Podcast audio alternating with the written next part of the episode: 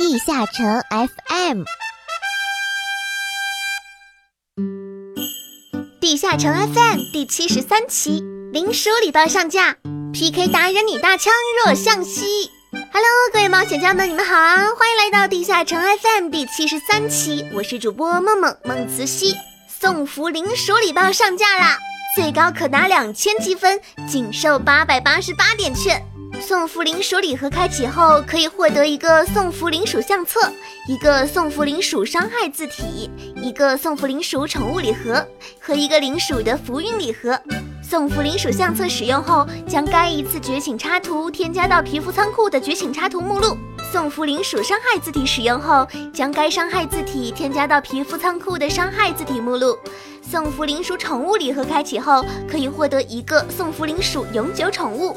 灵鼠的积分礼盒开启后，随机获得账号绑定的四百积分礼盒、七百积分礼盒、一千积分礼盒或两千积分礼盒。打开积分礼盒可获得相应积分。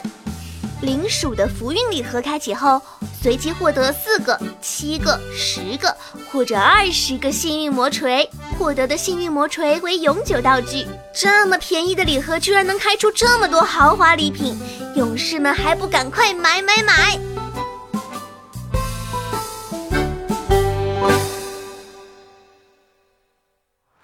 他们手捧奖杯，他们受人喜爱，他们得到这个荣耀的同时，在背后曾付出多少努力和汗水？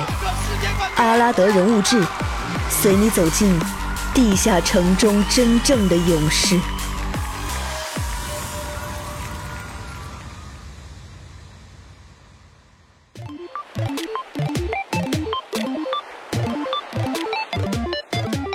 欢迎来到本期的阿拉德人物志。我们这一期介绍的是第六届格斗天王 S 三赛季个人冠军若向西，女大枪 PK 达人的她，在她的夺冠之路上又会有怎样的火花呢？一开始接触这款游戏便是正宗的刷图党。他说：“我和大部分的人一样，开始接触这款游戏也是正宗的刷图党。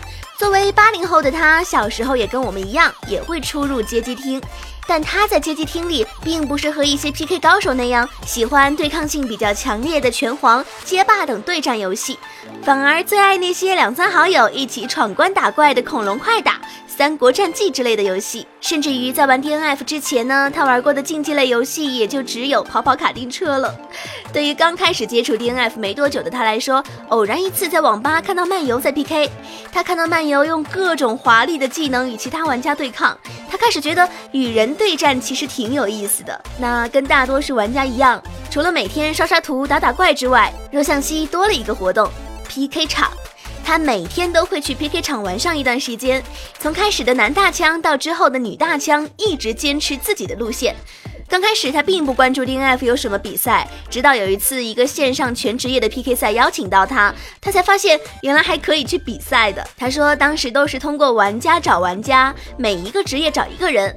那也许我的职业就我一个人练吧，也可能是因为我长得太爷们儿了。玩的怎么样不重要，重要的是这职业就你玩。第一次，若向西就在这种掺杂着紧张、激动的心情下登上了赛场。那时候对自己的职业还不算了解太透彻，输过很多不应该输的职业。对于当初的若向西来说，男大枪、蓝拳以及武神都是非常难打的对手。他说：“蓝色风暴去看了我们打比赛，我打的亮瞎他的眼了吧？”蓝色风暴所率领的东北队以前的配置一直是武神、女漫、魔道这三个职业。当时由于一些原因，队员少了一个魔道。这个时候呢，他遇到了若向西。官方为了鼓励新人参赛，对当地赛区的天王级选手有了一定的限制。因此，蓝色风暴在下面看到了若向西的比赛之后，新的东北队就成立了。而若向西也不负众望，在二零一二年的 TGA 总决赛中，一人力压对方三人，战胜了由老牌选手机械傻气、大枪小 Q、刺客三流组成的随意队，获得季军。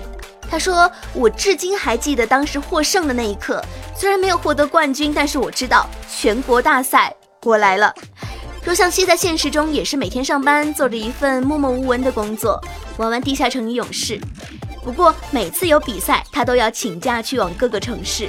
他说：“工作肯定会有影响，总得请假，但没办法，谁让我喜欢比赛呢？”作为一个普通人，在一个可以展现自己的舞台上，他展现出了极大的热情。他那安安静静的外表下，其实隐藏着一颗渴望战斗的心。很多人家里的长辈对于游戏这个东西是谈虎色变，视之为毒瘤，避之不及的。还好若向西的父母并不反对他打比赛，他们觉得儿子能实现一个冠军梦就好，只要不耽误工作的事情。除了工作就没有什么其他的影响了，能逛逛比较大的城市，花点小钱当做旅游了。这一年来去过好几个城市，S 一的长沙，TGA 的太仓，S 三的北京，都给我带来了不同的感受。至于对这些城市的感受，若向西只说了一句打油诗：地方太大，必须迷路。打个的士，心在滴血。天气炎热，四季不分。你们感受一下。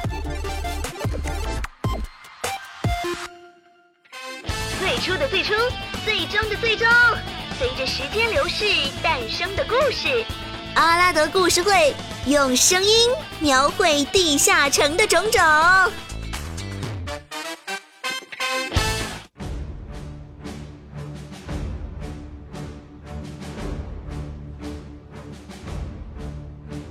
就在阿拉德历九百九十年的时候，阿拉德大陆的异变现象恶化，魔化后的动植物们疯狂袭击人类，越来越多的无辜居民丧生。与此同时，冒险家这个新兴群体出现，魔界的使徒罗特斯在冬眠中被转移到了天维巨兽上，基比奥教受到重创，罗特斯突然转移到天维巨兽上，天维巨兽受到惊吓，一飞冲天，脱离了海面。罗特斯离开海洋之后，能力大减，且无法回到魔界，只能占据基比奥教的根据地。而他对精神力的支配，也使得基比奥教陷入混乱。同时，在这一年里，卡勒特第一次侵占皇都失败。卡勒特在安祖塞弗的带领下，统一了无法地带后，开始进攻皇都，差点占领天界都城根特。但皇都守备军在天界最高女祭司的指挥下，历经三年的围城战。终于战胜了卡勒特，但最高女祭司也因为劳累过度，没多久便逝世。后由九岁的女皇艾丽杰继任。阿拉德利九百九十三年，登上天空之城的冒险家发现了天空之海的存在。数百年前被圣职者驱逐到其他异界的混沌之神奥兹玛，试图利用异变的间隙集结势力，重新将血之诅咒带到阿拉德大陆。然而，冒险家在驱逐奥兹玛的过程中，遭到了圣职者教团创始人米歇尔的阻扰。阿拉德利九百九十四年，天空之城最上层的光之城主赛格哈特被冒险家们消灭，但冒险家们发现通往天界的所有道路都已被堵死。次年，也就是阿拉德利九百九十五年，冒险家们消灭了占据着天维巨兽背上的使徒长角罗特斯。暗精灵村庄诺伊佩拉爆发瘟疫，爱丽丝占卜得出是人类所为，部分暗精灵趁机向人类宣战，并丑化入侵贝尔马尔公国。贝尔马尔女王通过密使伯肯召集冒险家们，准备开始反击。暗精灵王国的炼金术师摩根因为家人感染瘟疫而死，故而前往诺伊佩拉进行调查。他发现瘟疫和使徒迪瑞吉有关。并且使徒有十三个，奥兹玛也是其中一个。他将发现的秘密都写进日记后，因为瘟疫影响，变成了盗师者。好了，本期节目全部内容到这里就结束了，感谢各位的收听，我们下期再见，拜。